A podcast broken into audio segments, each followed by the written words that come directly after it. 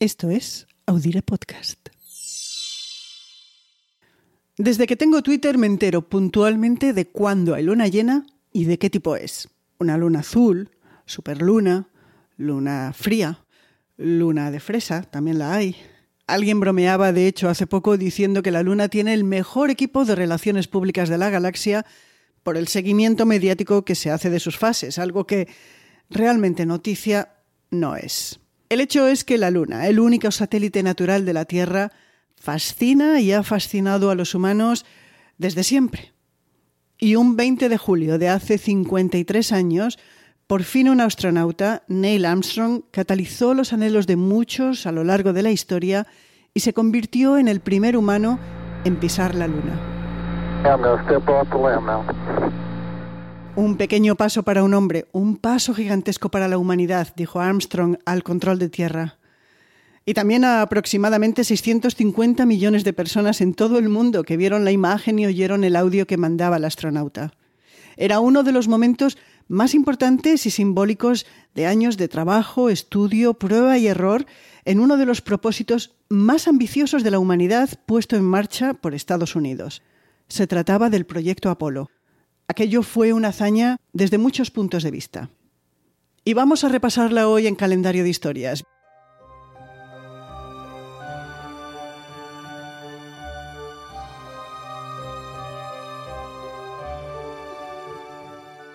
Bienvenidos, soy Ana Nieto y una semana más les propongo hacer un viaje al pasado para recordarlo y para entender qué nos queda de ello.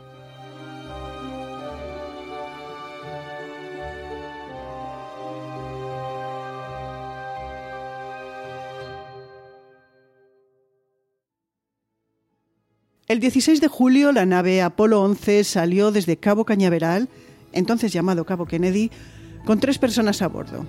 Neil Armstrong, Buzz Aldrin y Michael Collins.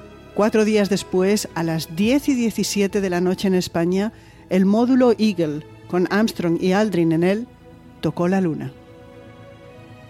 Collins, mientras tanto, les esperaba en el módulo Columbia, en órbita. En aquel momento era el hombre más solo del planeta. La maniobra de alunizaje tuvo momentos de drama. Solo quedaban 30 segundos de combustible cuando se produjo un error en los mandos. Uno de los ingenieros en tierra lo identificó como una sobrecarga de los ordenadores y concluyó que no significaba que Eagle estuviera en peligro. En menos de medio minuto se dio la orden de seguir la maniobra. Finalmente se oyó a Armstrong decir: uh,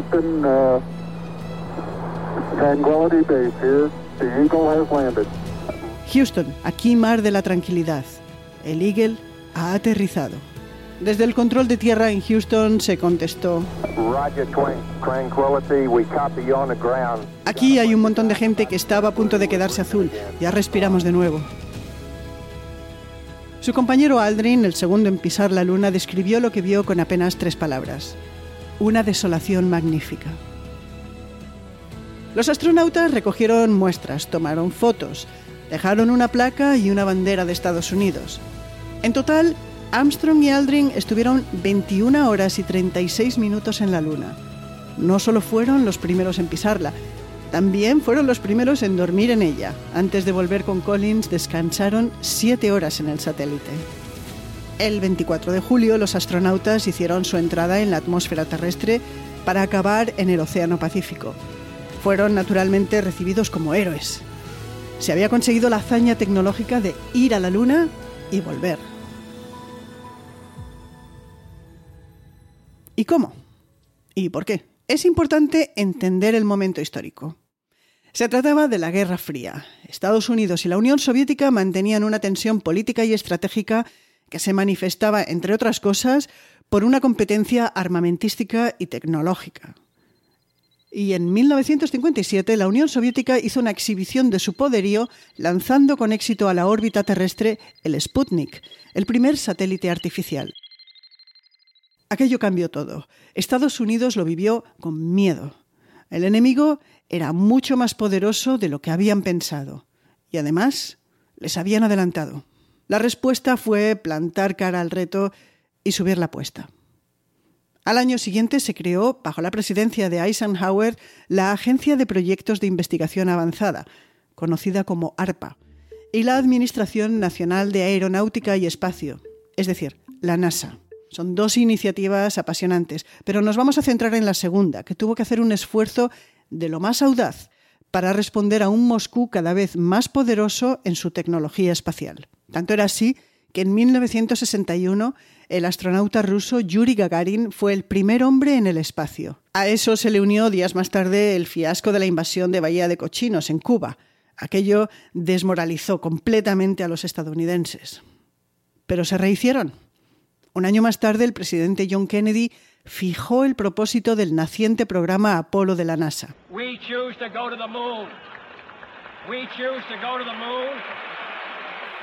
Elegimos ir a la Luna.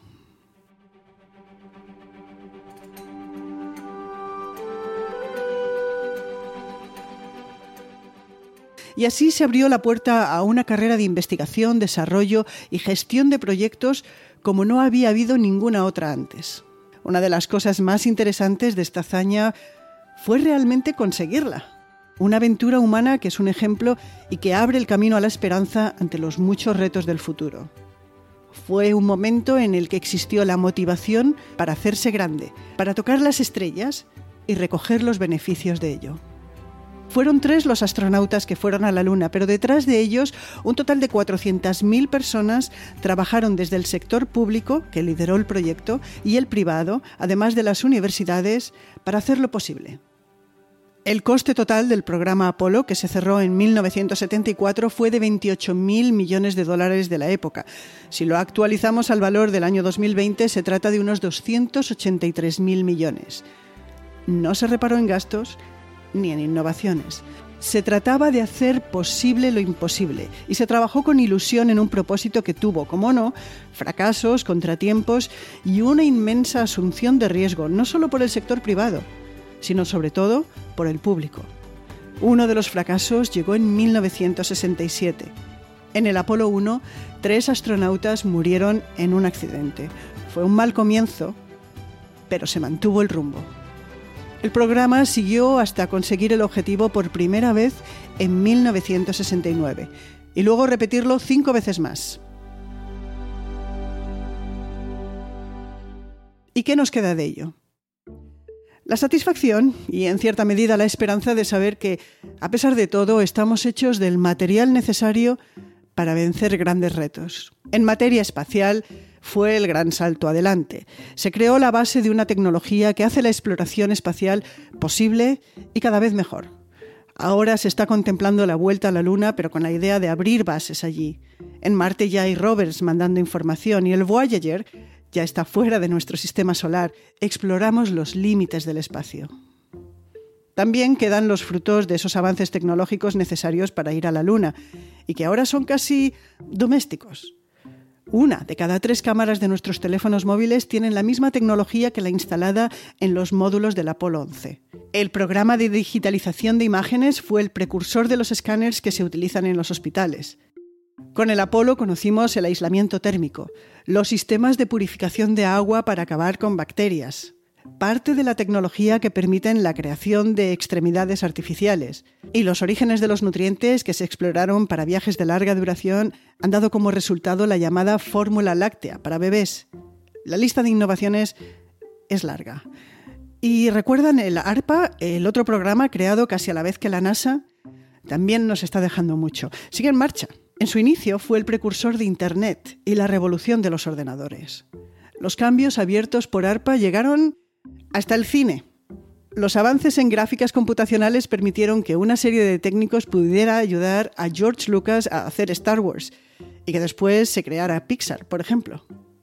Una lección más del Apolo la recuerda Mariana Machucato en su último libro Misión Economía.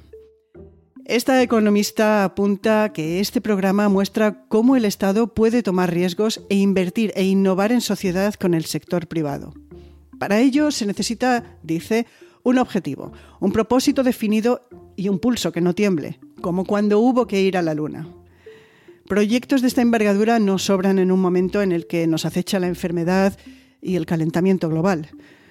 Es una misión, argumenta Matsukato, que normalmente genera empleo, riqueza y diversificación, lanza tecnologías y crea ilusión.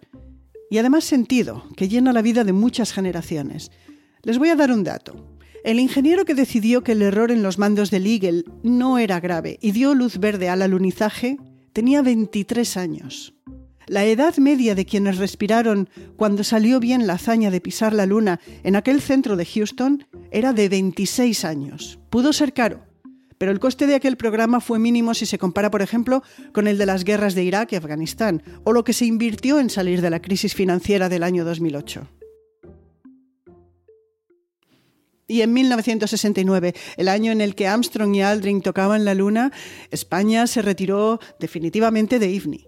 Franco cerró la Universidad de Madrid y detuvo a más de 300 personas para acallar protestas contra el régimen. Ese año, John Lennon se casó con Yoko Ono en Gibraltar y grabó Give Peace a Chance, el primer disco en solitario de un ex-Beatle. La paz era lo que querían los estudiantes que se manifestaban contra la guerra de Vietnam en Harvard, una universidad que fue tomada por los estudiantes como protesta. Ese año, el Concorde hizo su primera prueba de vuelo. Nos despedimos recordando una frase del discurso con el que John Fitzgerald Kennedy determinó el propósito del programa Apolo. Hemos elegido ir a la Luna en esta década y hacer otras cosas, no porque sea fácil, sino porque es difícil, porque el objetivo nos servirá para organizar y medir las mejores de nuestras energías y nuestras capacidades. Llegamos al fin del episodio de hoy. Es el número 100 de calendario de historias. Para quienes hacemos este programa, María Luz Rodríguez, que está en Urense, y yo, Ana Nieto, que estoy en Brooklyn, es momento de tomar unas vacaciones. También de trabajar en una nueva temporada. Hasta nuestra vuelta en octubre, les dejamos con el archivo de calendario de historias para que lo escuchen cuando quieran, donde quieran, y si quieren, para que lo compartan con la familia y con los amigos. Nos hace ilusión. En nuestra web www.audirepodcast.com les dejamos con las transcripciones de los capítulos y los enlaces a los podcasts semanales. Y seguimos en medios sociales. Allí nos pueden encontrar.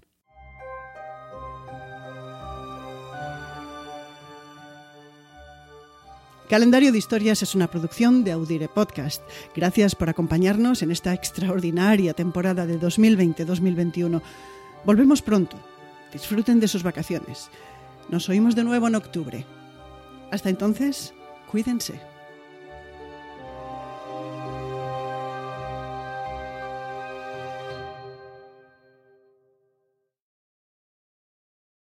Karen is the proven expert in addiction treatment. A recent independent study showed that 94% of Karen patients were still in recovery 90 days post-treatment. Visit caron.org slash real. Karen. Real results, real care, real about recovery. Este 4 de julio. You where you belong. Make us proud. Apúrate. Let's go. Y vive una de las mejores películas jamás hecha. Having any fun yet? Tom Cruise, Top Gun Maverick, clasificada PG-13.